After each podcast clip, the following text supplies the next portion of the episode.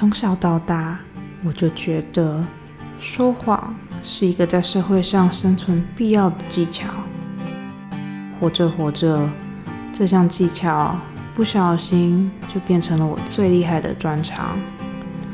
虽然人总是觉得说谎是一件不好的事情，但在这个世界上，谁没有说过谎呢？白天的我专门说谎。但晚上的我只想闲话家常。虽然我在美国西谷的科技业上班，但可能是因为白天活得太虚伪了吧。晚上的我总是喜欢自己一个人，真诚的在自己的房间里跟自己对话。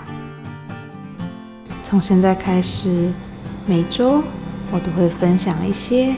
我这个礼拜发生的事情，有的故事很精彩，但有的故事可能会有一点无聊。但我还是希望这些小小的故事、小小的分享，能够为下班后的你们带来一点点小小的开心。请你们带着饮料，不管是酒也好，水也好，或者是真奶，找个舒服的地方躺好。听我分享生活吧，我相信，不管是开心的事还是难过的事，只要说出来就好了。嗯，只要说出来就好了。晚安，我是陈以十七，一个专业的说谎家。